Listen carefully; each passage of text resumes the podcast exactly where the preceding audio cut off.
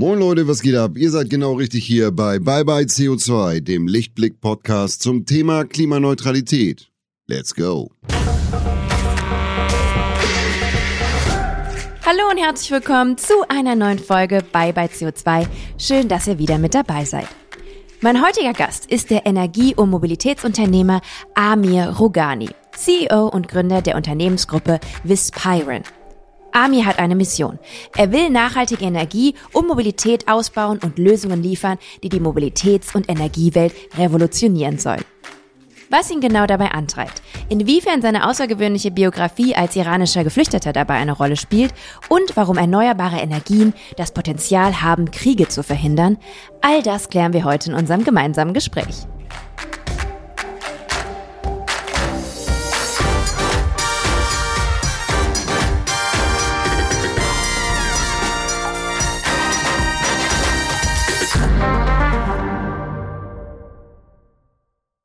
Hallo Amir, schön, dass du da bist. Grüße dich. Danke für die Einladung. Du, ich habe dich äh, gerade im Intro schon ein bisschen vorgestellt, aber es wäre mir ein Anliegen, dass du gerade selber noch mal kurz sagst, wer du bist, was du machst für alle, die dich noch nicht kennen. Sehr gerne. Mein Name ist Amir, Amir Rogani, ich bin 47, bin im Iran geboren und mit elf Jahren nach Deutschland gekommen, damals nach Berlin, noch vor der Wende, 87. Und inzwischen habe ich ein Unternehmen gegründet, also seit 2002 und wir beschäftigen uns mit dem Thema erneuerbare Energien, ganz konkret ähm, Bau und Betrieb von Solaranlagen, Speicherkraftwerke und Ladeinfrastruktur und probieren so die Energiewelt und die Mobilitätswelt zu vernetzen. Ich gebe dem Ganzen jetzt nochmal den Namen Vispiron, wenn ich es richtig ausspreche. Genau. Was das Besondere an Vispiron ist, äh, komplett unterschiedliche Unternehmensbereiche bilden quasi das Fundament dieses Unternehmens. Also ich kann ja mal ein paar nennen. Ingenieurdienstleistung, Messtechnik, Flottenmanagement, erneuerbare Energien, wie du es gerade auch erwähnt hast. So eine breite Ausstellung ist, glaube ich, eher ungewöhnlich. Ich kenne mich jetzt nicht 100 Prozent aus, aber ich sage das jetzt mal mit meinem angelesenen Wissen. Es ist eher ungewöhnlich. Meine Frage, warum denn diese Strategie, sich breit aufzustellen? Dazu muss man sagen, dass die Strategie in den ersten zehn Jahren daraus bestand, dass es keine Strategie gab. und äh, äh, als Unternehmer und auch mit meiner persönlichen Charakter her bin ich eher ein Ja-Sager. Mhm und eher jemand, der sehr schnell motiviert ist, irgendwas anzupacken und zu machen. Und daraus entstand dann dieser Bauchladen in den ersten Jahren. So wurde er auch von unseren Banken beschrieben. Herr Rogani, Sie haben Bauchladen, wir können das in gar keiner Peer Group hineinsortieren und Sie vergleichen mit anderen Unternehmen. Und irgendwann so 2011, als ich auf einer Weltreise ging und zurückkam, ich war kurz vor einem Börsengang, ähm, kam dann zurück und ähm, habe zunächst einmal den Sinn für mich entdeckt in meinem Leben und in meinem beruflichen Leben und habe das Glück gehabt, dass ich die Mission im privaten und beruflichen Bereich ähm, übereinstimmend für mich gefunden habe. Erst seitdem hat es eine Strategie bekommen. Mhm.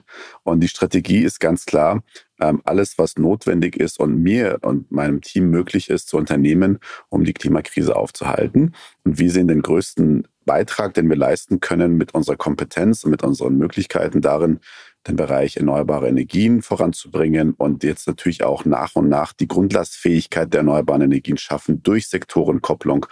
Und somit ist dann auch eine Strategie drin, wenn, wenn wir gemeinsam sozusagen im zweiten Blick uns die Details und die Vernetzungen anschauen, dann sehen wir das. Aber so vom, vom Weiten äh, ist es auch berechtigt, dass da einige Bereiche nicht in dieser neuen Strategie reinpassen, aber die sind historisch entstanden und sind natürlich auch weiterhin in der Familie bei uns Mitglied. Ich habe mal in einem Interview mit dir gelesen, dass äh, Teil der jetzt Unternehmensstrategie oder vielleicht eher Philosophie ist, Trends früh zu entdecken. Ist dir das Thema Nachhaltigkeit erstmal als Trend begegnet, bevor dir die Ernsthaftigkeit, die Tragweite und auch die Notwendigkeit bewusst geworden ist? Würde ich nicht sagen. Also bei mir ist dieses das Thema Nachhaltigkeit bei der Berufsberatung ganz früh äh, schon empfohlen worden. Deswegen habe ich auch Wirtschaftsingenieurwesen Fachrichtung Umweltmanagement studiert.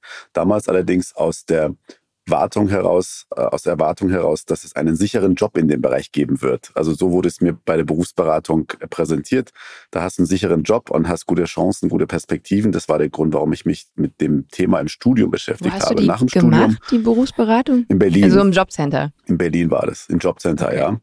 Und ähm, genau, und dann, dann war es aber so, dass ich im Jahre 2000 ein Studium fertig war und da auch einige Jobangebote im Bereich Umweltmanagement angeboten bekommen habe, die allerdings alle sehr, sehr stark mit Greenwashing zu tun hatten. Und das war so ein Stück weit, ja, Aversion für mich zu spüren, denn ich wollte ja nicht mit dem, was ich gelernt hatte, dann anfangen, genau das Gegenteil zu ähm, verschönern und Grüns anzustreichen. Deswegen bin ich dann erstmal in einer völlig anderen Branche rein, nämlich die IT-Branche. Und erst einige Jahre später, 2006, 2007, habe ich dann nochmal das Thema Solar für mich entdeckt. Damals war es aber auch zunächst einmal, um Geld zu verdienen. Und 2011, nach meiner Weltreise, kam ich zurück und habe gemerkt, hey, ich habe alles in meinem Leben richtig gemacht, auch vor allem in meinem Berufsleben. Nur habe ich nicht das Richtige gemacht. Wir hatten damals mit allem, was sich uns anbot, probiert, Umsätze und Gewinne zu generieren, ohne aber den Sinn und Zweck dahinter zu sehen. Und ab dem Moment ähm, habe ich dann für mich klar gespürt, was denn sinnvoll ist, was nicht sinnvoll ist. Und seitdem ist, glaube ich, das Thema Nachhaltigkeit ziemlich fest in mir und auch in unserer Firma verankert. Ich würde mit dir gerne kurz über diese Weltreise sprechen. Ähm, ich habe gelesen, du warst in der Arktis, in Tansania, Panama, Mexiko und hast dir dort soziale und Umweltprojekte angeschaut. Kannst du ein bisschen was über diese Reise erzählen und eben auch dann über den unternehmerischen Wendepunkt quasi, die sie bedeutet ja. hat? Ja, also man muss sich vorstellen, ich war damals knapp zehn Jahre Unternehmer und Urlaub war für mich so was wie ein Fremdwort. Und ähm, ich war wirklich auf Vollspeed, linke Spur mit Blinker, ja, was das Unternehmerische angeht. Und auf einmal ähm, war der Wunsch da, an die Börse zu gehen. Ich hatte alles vorbereitet, eine AG als Unternehmensform, Aufsichtsrat, entsprechende Jahresabschlüsse äh, schon vorbereitet, um an die Börse zu gehen, mit den Banken gesprochen. Und auf einmal kam Opel auf mich zu und fragte mich, ob ich auf eine Weltreise gehen würde. Das Projekt war damals für den Opel Ampera initiiert worden. Opel Project Earth hieß es. Und ich habe dann einfach mal auch wieder so Ja gesagt und bin dann in so einem Auswahlprozess hinein. Ähm, und dann sollte ich da mitfahren und habe aber abgesagt. Warum? Weil ich das Gefühl hatte, ich mache Werbung für Opel. Mhm. Und ich wollte nicht in irgendeine Abhängigkeit mit einem Automobilhersteller persönlich geraten und habe den abgesagt, aber dann haben die nicht locker gelassen, haben sie mich mehrmals nochmal kontaktiert und gefragt, ob ich doch das anders mir überlegen könnte. Und habe ich meinen Vater und meine Schwester angerufen und gefragt, was sie denn machen würden. Und sie haben gesagt, sie würden es auf jeden Fall machen, weil dadurch kann es ja auch andere Erfahrungen geben. Es muss ja nicht nur irgendein Beitrag für Opel sein, sondern Persönlichkeitsentwicklung kann auch damit einhergehen. Und dann habe ich gesagt, okay, ich komme mit. Und diese Reise war für mich während der Reise schon sehr beeindruckend. Ich habe dort Jane Goodall äh, kennengelernt persönlich. Ähm, ich spürte, ich, wir sollten damals so Blogbeiträge schreiben und ich habe in meinem Blogbeitrag geschrieben, dass ich eine Art Stabsübergabe gespürt habe, weil sie mir wirklich in die Augen schaute und sagte, hey, ich bin sehr alt, du musst es künftig richten, du musst es machen. Menschen wie du müssen die Nachhaltigkeit voranbringen. Und das hatte aber noch keinen großen Impact in dem Moment in mir.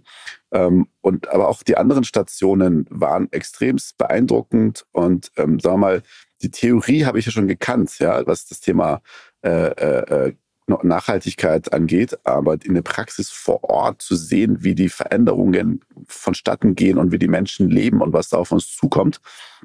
Und dann kam ich zurück aus dieser Weltreise und hatte natürlich sofort wieder vor, den Börsengang voranzutreiben und las dann die Wirtschaftspresse der letzten Wochen nach. Damals habe ich noch ganz viele Zeitschriften gelesen und ähm, sah dann relativ viele CEO-Porträts in diesen Zeitschriften, die mehr oder weniger alle die gleiche Aussage trafen. Sie möchten sich verdoppeln, verdreifachen, organisch wachsen, anorganisch wachsen. Und ich sah mich selbst auch dort und das war ein Gefühl von, das ist der falsche Weg. Mhm. Genau das, was ich vorhin sagte, dass ich nicht das Richtige bisher gemacht habe. Und Montag drauf habe ich dann auch den Börsengang abgesagt und seitdem probiere ich immer wieder sozusagen das Richtige zu suchen und ähm, auszuwählen in meiner unternehmerischen Arbeit.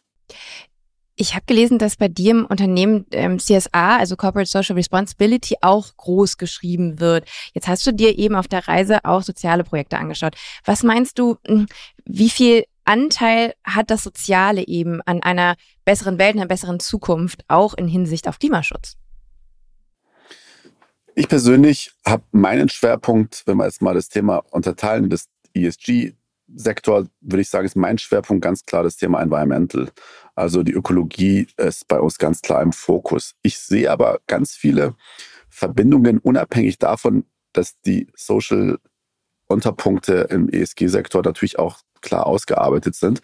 Aber ich glaube, dass lokale, dezentrale Energieversorgung für Menschen, ökologische grüne Energieversorgung für Menschen einen extrem hohen sozialen Impact hat. Warum?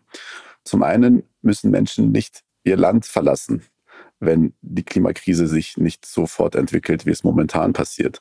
Zum anderen haben sie eine lokale Wertschöpfung. Das heißt, sie können darüber auch Einnahmen generieren.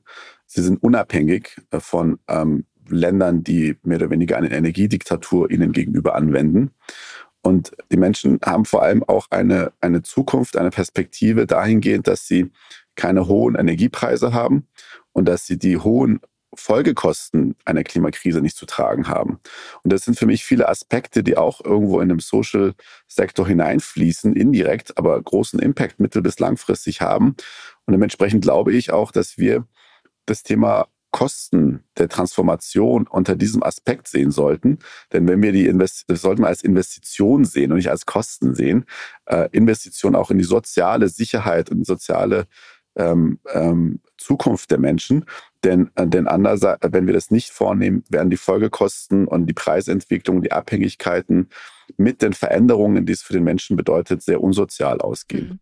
Ich möchte da gleich auch nochmal tiefer mit dir gehen, zumal du auch in der Ukraine warst im Rahmen eines Dokufilms.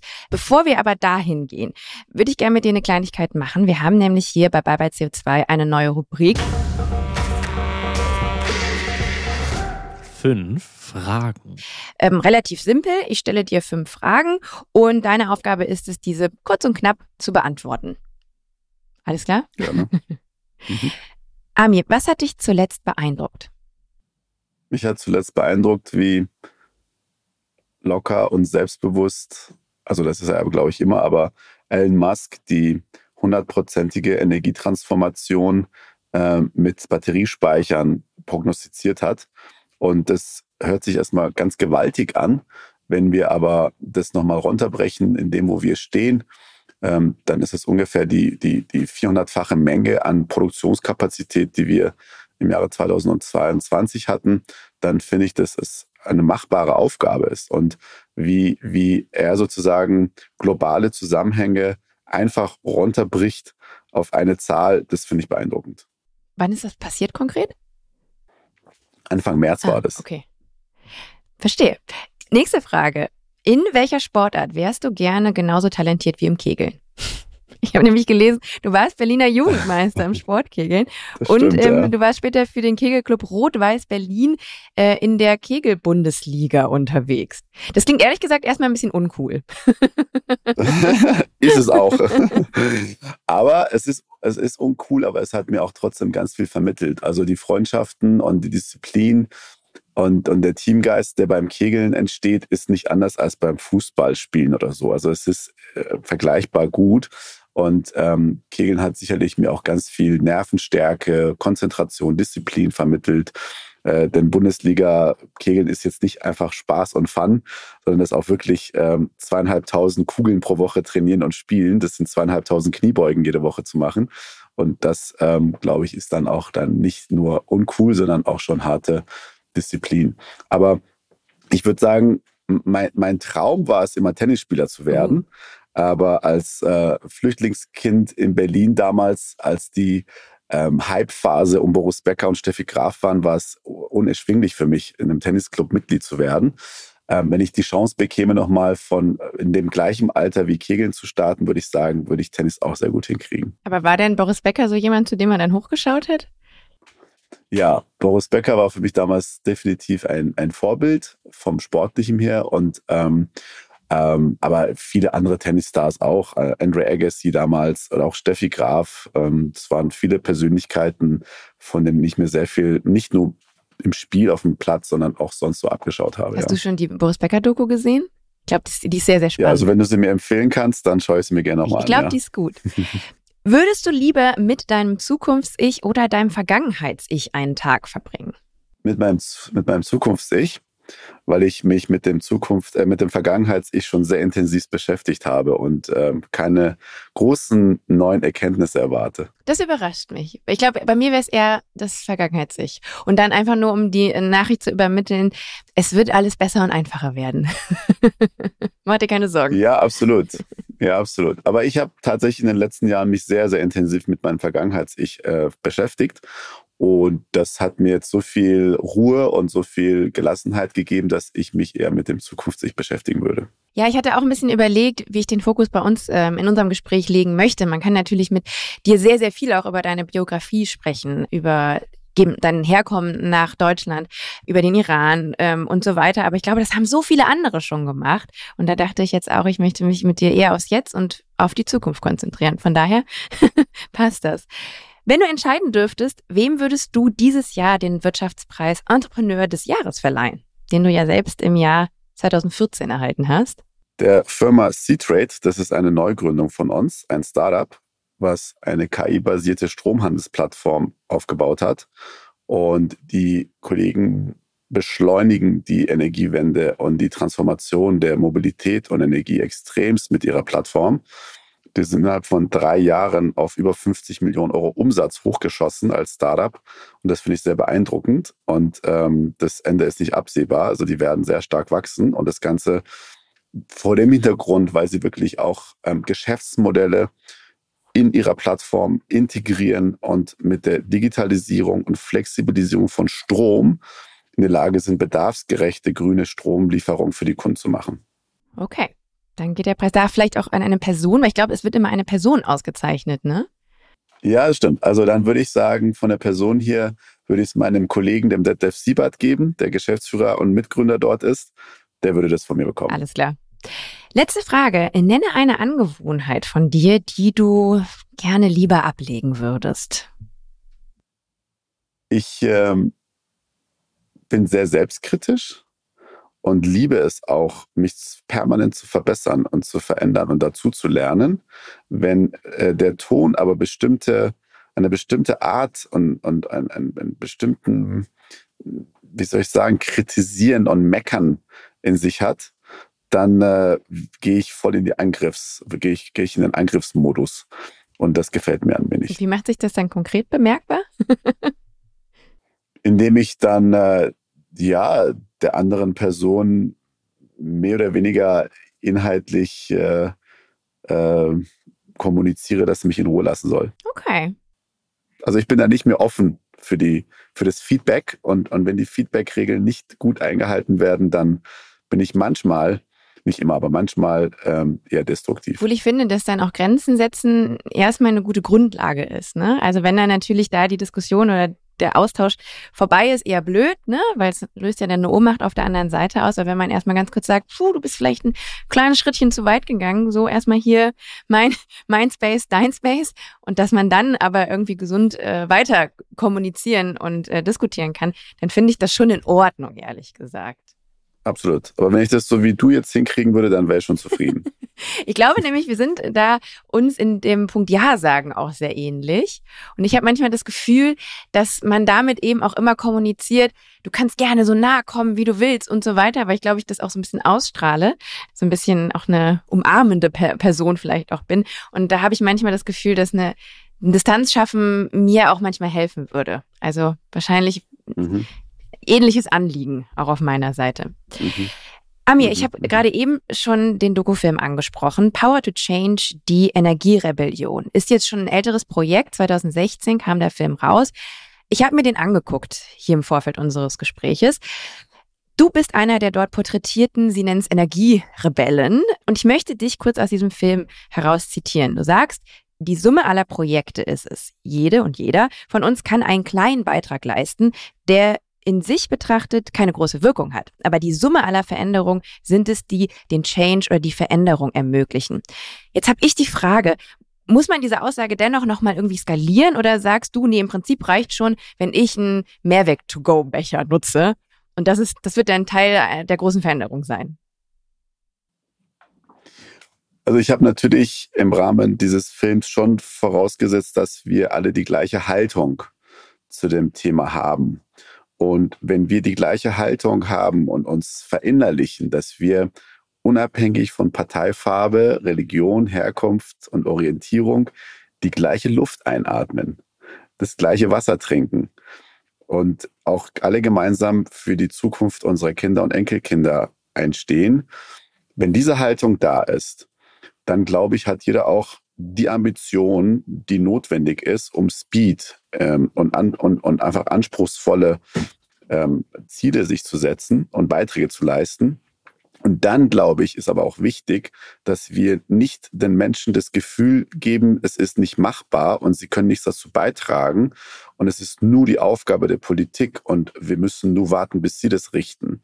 Und daraus wollte ich ausbrechen. Mhm. Ja, weil ansonsten sind wir permanent in einer Ohnmachtstellung und hören ja jeden Tag, auch jetzt wieder, die eigenen Klimaschutzziele werden nicht erreicht, zum dritten Mal in Folge im Verkehrssektor. Ja, und was machen wir denn da? Jetzt, ja, die Bundesregierung soll es richten oder die EU soll es richten, aber die EU und Bundesregierung richten es nicht. Wir berichten es. Wir entscheiden, welche Fahrzeuge wir kaufen oder ob wir überhaupt ein Fahrzeug brauchen. Wir entscheiden darüber, ob wir ähm, unsere Mobilität anders organisieren oder nicht. Und das ist so die Botschaft gewesen, dass jeder im Rahmen seiner Möglichkeiten ambitioniert einen Beitrag leisten soll. Und ich als Unternehmer kann natürlich mehr leisten als jemand, der nur im Anführungszeichen angestellt ist.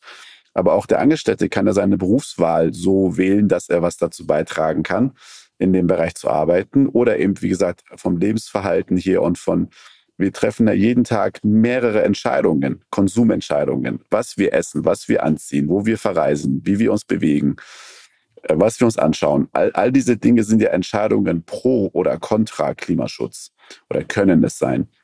Und, und ich möchte den Menschen den Mut machen zu sagen, ihr könnt selber ein Teil dessen sein. Und, und am Ende des Tages muss das natürlich jeder für sich definieren, wie ambitioniert er in dem Bereich sich einbringen will. Aber jeder Beitrag zählt. Und bloß das Schlimmste wäre, wenn wir hoffen und glauben, dass die Politik das richten wird. Das ist die Message gewesen. Total. Dieser Podcast wird präsentiert von Lichtblick. Für alle Neukundinnen gibt es mit dem Code Podcast50 einen 50-Euro-Bonus auf alle Lichtblick Strom- und Gasprodukte. Für eure klimaneutrale Energie für zu Hause und unterwegs. Den Code könnt ihr auf lichtblick.de einlösen. Weitere Infos dazu findet ihr in den Show Notes. Im Film wird skizziert, dass neue Energie und Mobilität, mit der du dich ja auch in deinem Unternehmen auseinandersetzt, die Kraft besitzt, die Welt, und ich zitiere hier, friedlicher, warmherziger und widerstandsfähiger zu machen. Äh, ein wichtiges Tool, du hast es eben schon genannt, ist die Dezentralisierung von Energie und Energiebezugsquellen. Wie wichtig ist deiner Meinung nach die Demokratisierung von Energie? Ich glaube, dass wir das unterschätzen, was da für eine Kraft darin enthalten ist. Wir sehen ja oft die Transformation nur aus dem Blickwinkel der Klimafrage. Und ich bin der festen Überzeugung, dass die Erneuerung unserer Energiesysteme hin zu, zu, erneuerbaren Energien und auch die Erneuerung unserer Mobilität hin zu klimafreundlichen und klimaneutralen Mobilität viele weitere Impacts mit sich bringen wird. Und das war ja auch ein Teil unserer Reise nach Ukraine damals, Damals war ja die Krim besetzt, es gab schon Spannungen in, Ost, in der Ostukraine und da waren wir auch gewesen. Und der, der Friedensaspekt der erneuerbaren Energien ist mir dort extremst bewusst geworden. Denn am Ende des Tages, wenn wir uns mal das mal auf globaler Ebene anschauen, werden häufig Kriege geführt wegen Ressourcen, oft wegen fossilen Energien und deren Routen zu uns oder deren Routen zu den Absatzmärkten. Das sind geostrategische Entscheidungen und, und Absicherungen, die Nationen treffen müssen, damit sie ihre Energiequellen zum, zu Geld machen, umsetzen können. Und, und die Lieferwege und die Ressourcenquellen sind immer wieder ein Brennpunkt geopolitischer Streitigkeiten zwischen Großmächten. Und unabhängig davon ist es natürlich auch so, dass Länder, die Empfänger dieser Energie sind, auch in einer extremen Abhängigkeit geraten. Und wir sehen es ja aktuell, dass wir über eine Energiediktatur sprechen können. Das heißt, Energiepreise, Energiemengen werden vorgegeben. Wir müssen mehr oder weniger darum betteln, dass wir diese Energie bekommen, koste es, was es wolle, oder müssen harte Sanktionen und Gesetze verabschieden, um dort wieder Veränderungen herbeizuführen. Und Leid und Elend für die Menschen ist aus meiner Sicht auch sehr stark mit diesem Thema, mit der Energiefrage verbunden, denn die zentralistische Struktur von Energiekraftwerken und Energieerzeugungsstrukturen ist häufig in der Hand von Diktatoren und Despoten. Mhm. Und das ist die Finanzierungsquelle von diesen Systemen. Das heißt, wenn wir beispielsweise in Russland die zentrale Energiequellen und Erzeugung ähm, und Rohstoffe privatisieren würden oder abschaffen würden, ablösen würden, über erneuerbare Energien, dann wäre die Finanzierungsstruktur dieses Machtapparats eine ganz andere. Und äh, somit äh, kann man auch sagen, dass fossile Energien in der zentralen Form häufig auch Kriege und Elend verursachen, weil eben Despoten ihre Machtstruktur absichern wollen, abhängig davon sind. Und in dem Moment, wo sie diese Energierouten oder Energiequellen nicht mehr sicher für sich nutzen können, brechen Kriege aus. Mhm. Und das ist ein, also ich habe ich hab 2015, als wir in der Ukraine waren, habe ich auch dann eine Weihnachtsansprache in meiner Firma mache ich jedes Jahr und ich habe damals reingeschrieben, hier wird es irgendwann Krieg geben. Und zwar ganz großen Krieg geben, weil es war zu spüren. Es war vor Ort zu sehen, dass es keinen Frieden geben wird. Es ist, es war nicht so, dass es jetzt irgendwie um ein bisschen territori territoriale Linien geht, sondern es ging um die Energiefrage. Es ging darum, ob die Ukraine im Osten und auch im Schwarzen Meer LNG-Gas mit Hilfe von Exxon, Chevron, äh, Shell und Co fördern wird und nach Europa liefern wird oder ob Russland weiterhin der Lieferant Europas und Deutschlands bleibt.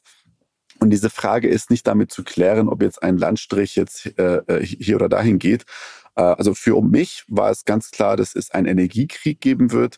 Und ich sehe auch heute darin eine Bestätigung, dass ein Großteil dieses Krieges auf die Energiefrage zu, zurückzuführen ist. Ja, das ist mir auch erst da so richtig klar geworden, äh, gerade als ich in, innerhalb dieser Doku deinen Besuch äh, in, ich glaube, du sagst in Ukraine, gesehen mhm. habe, ist es ja mir ein bisschen wie Schuppen von den Augen gefallen.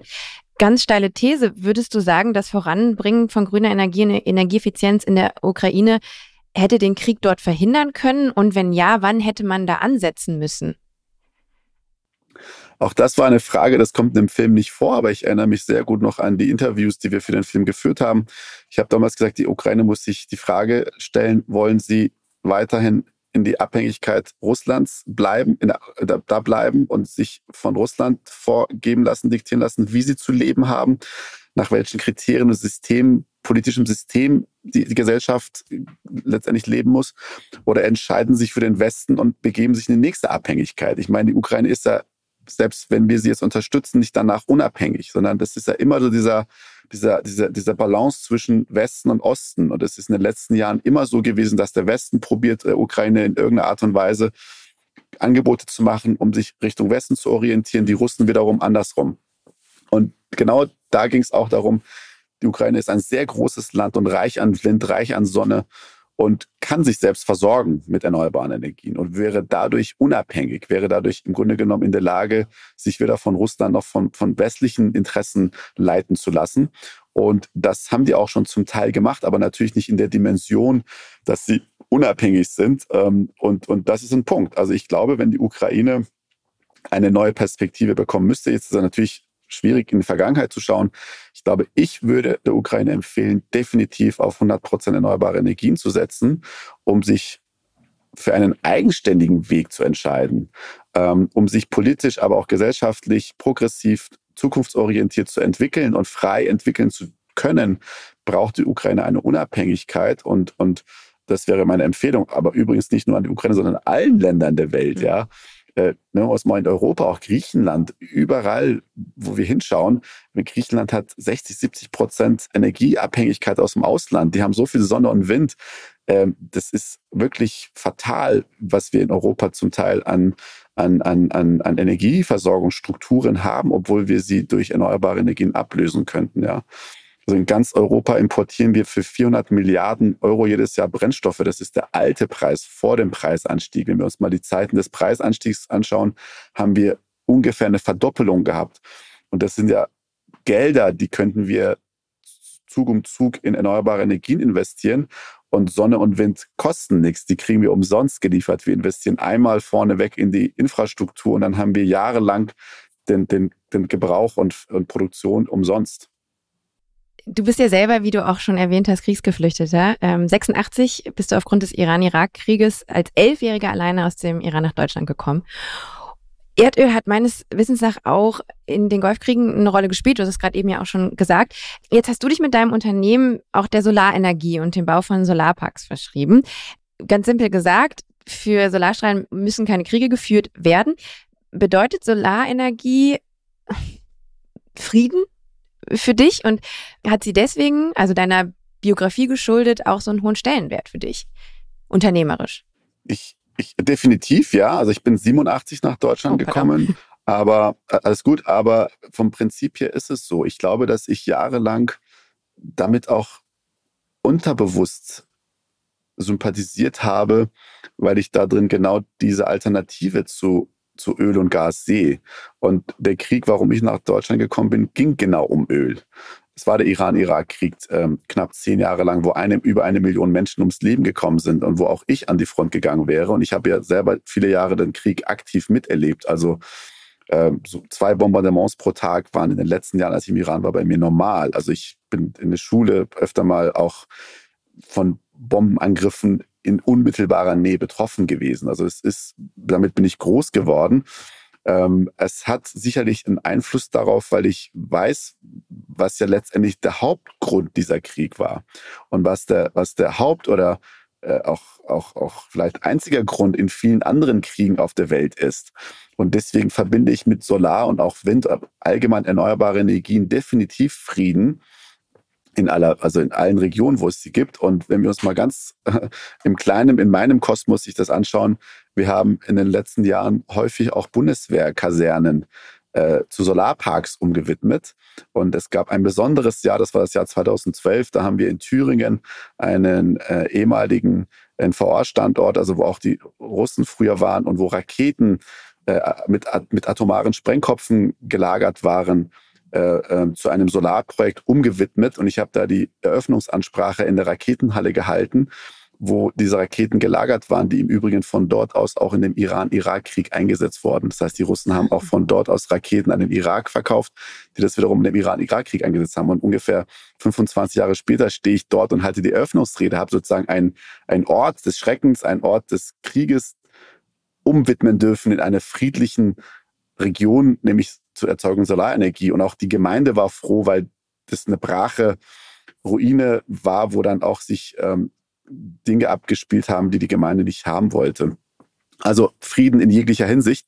Und im selben Jahr haben wir auch noch in Mutlanger Heide den Standort, wo die Amerikaner ihre äh, Pershing-Raketen, also ihre atomaren Raketen Richtung Osten stationiert hatten, auch zu einem Solarpark umgewidmet.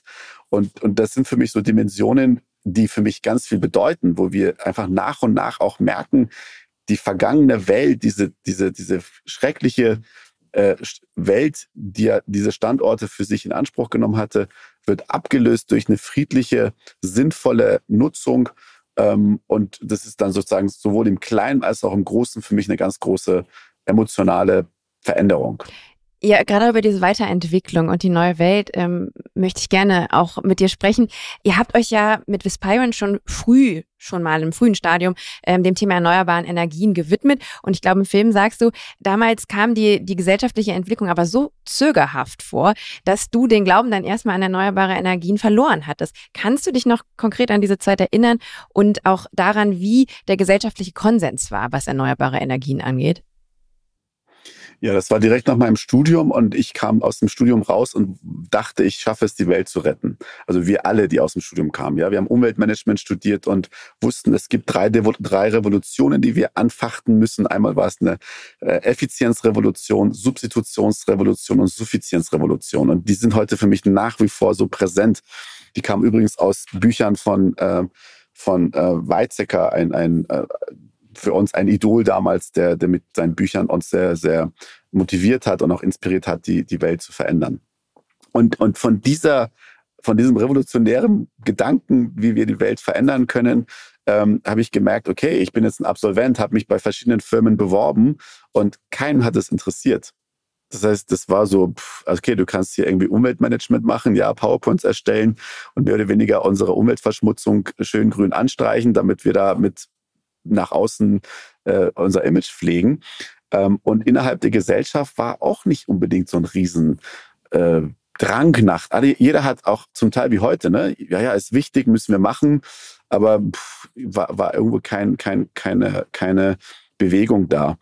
Und ähm, ich habe dann 2006, 2007 angefangen, im Bereich Solar reinzugehen, weil ich aber auch die Stärke in mir gespürt habe, mit meinem Unternehmen in dem Bereich dann was verändern zu können und investieren zu können und zudem damit auch noch Geld verdienen zu können. Aber als einfacher Absolvent am Anfang hatte ich nicht die Kraft und den Mut zu sagen, ich schiebe jetzt was an, ohne dass da ein Unternehmen mit mir zusammen das machen würde. Ja, glücklicherweise haben wir uns ja jetzt bereits weiterentwickelt. Also es ist wahrscheinlich noch ein bisschen längerer Weg, aber wir gehen ja schon mal äh, großen Schrittes in die richtige Richtung. Technologie folgt immer dem gesellschaftlichen Willen. Und da wollte ich dich jetzt fragen, wo stehen wir denn da jetzt 2023? Was wünscht sich unsere Gesellschaft aktuell an Innovationen, an sozialen Innovationen und ähm, wie reagiert auch ihr als Unternehmen jetzt darauf?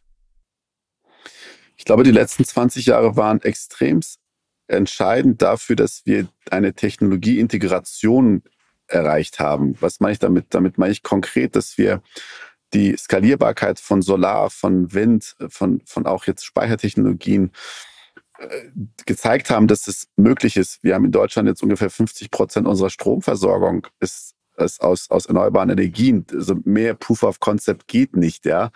Und ähm, wir haben mit der E-Mobilität äh, gezeigt, dass es auch möglich ist, ähm, umzusteigen. Und ich glaube, die, die Innovations- und Technologiefrage geht in der nächsten Stufe dahin, wie können wir eine bessere Vernetzung schaffen? Also wie können wir bedarfsgerechte Energie ähm, zur Verfügung stellen für die Industrie, für die Mobilität? Wie können wir es schaffen, auch die äh, energieintensive Industrie mit äh, erneuerbaren äh, Rohstoffen und Ressourcen zu versorgen?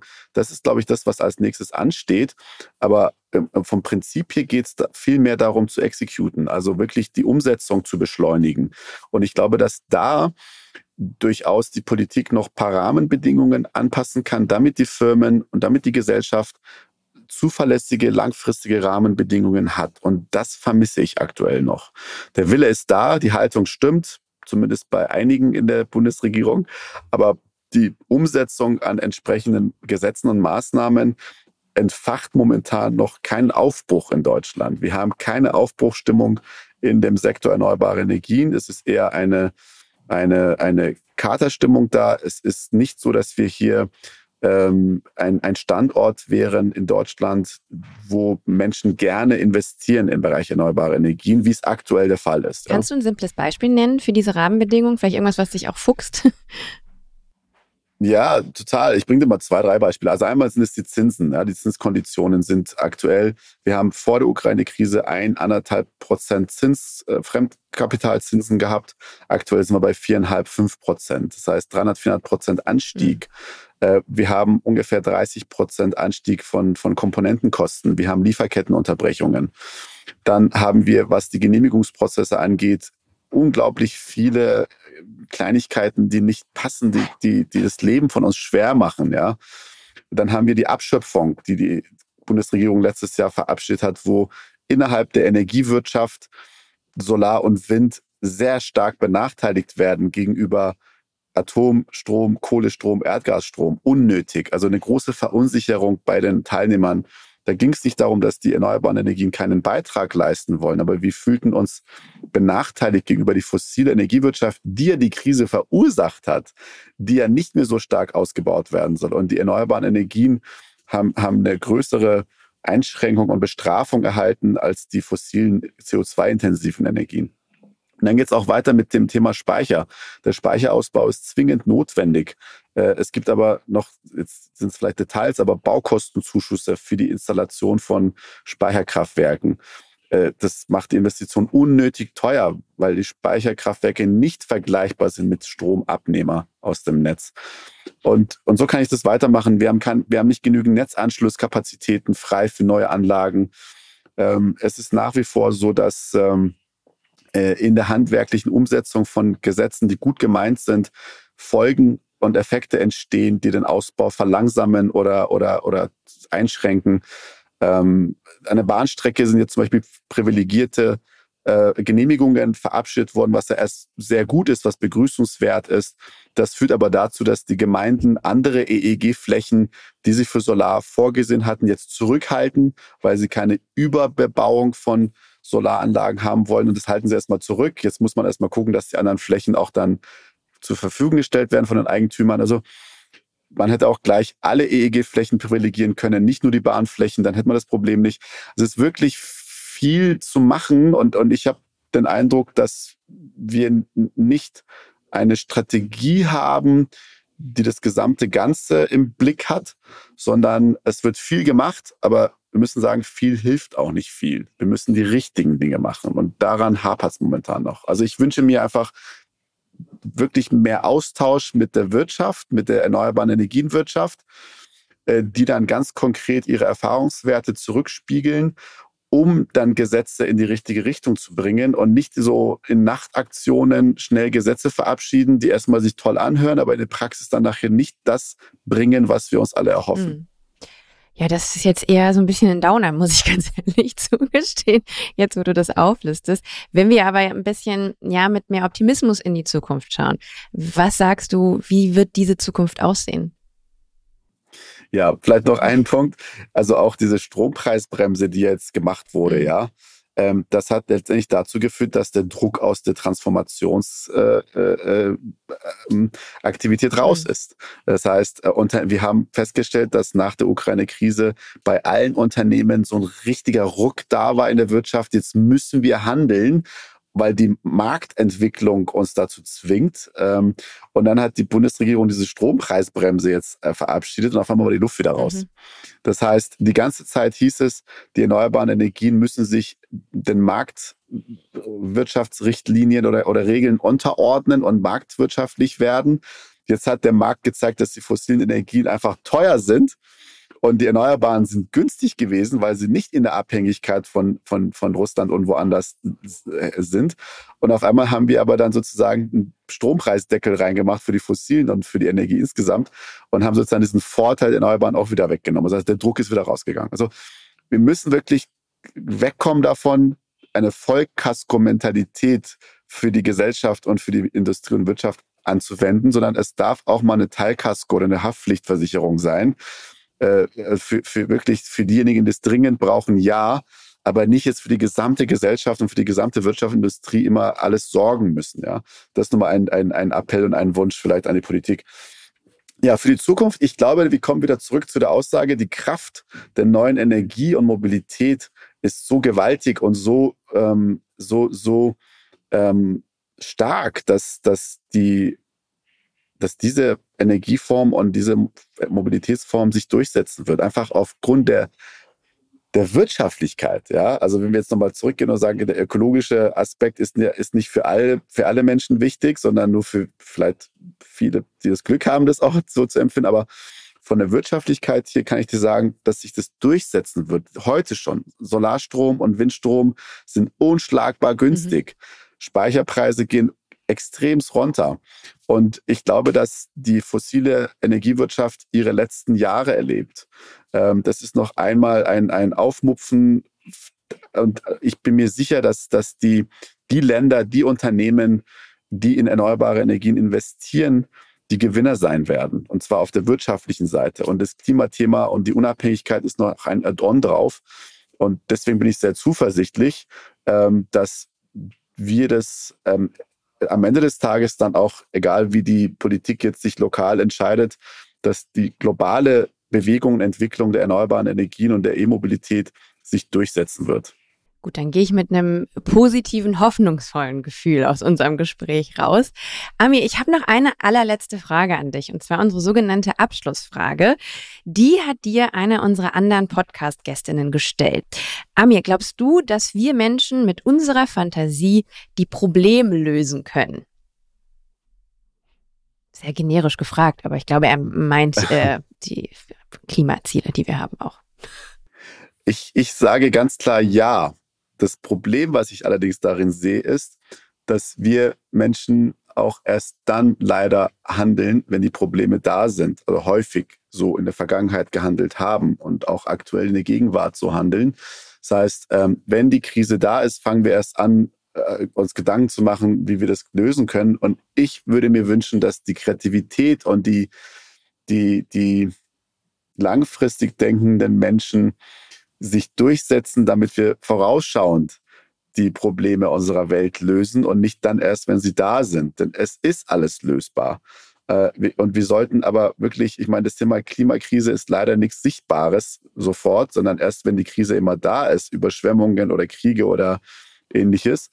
Und ähm, deswegen sollten wir uns bewusst werden, was die Konsequenzen dieser Krise sind. Sie sind hundertmal, tausendmal schlimmer als Corona und Co.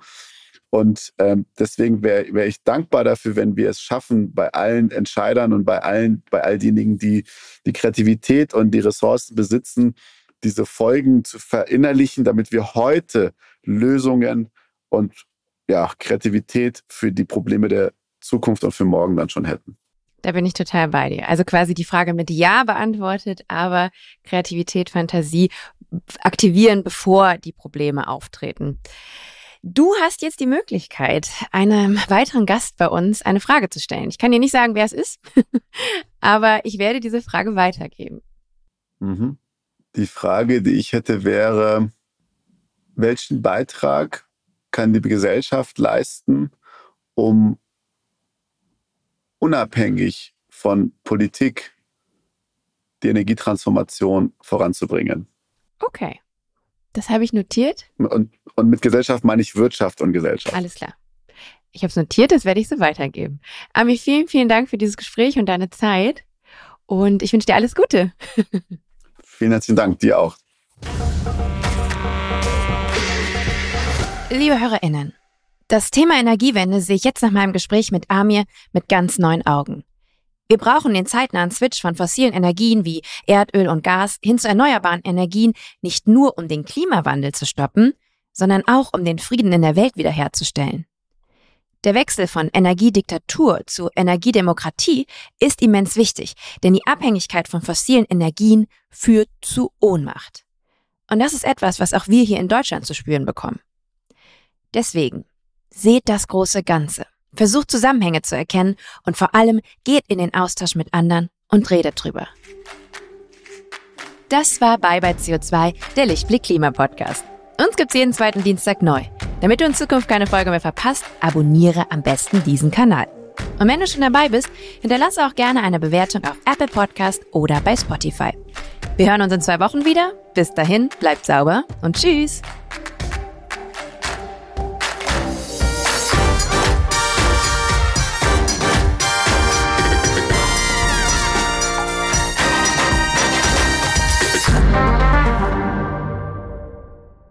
Eine Produktion von Podstars für Lichtblick.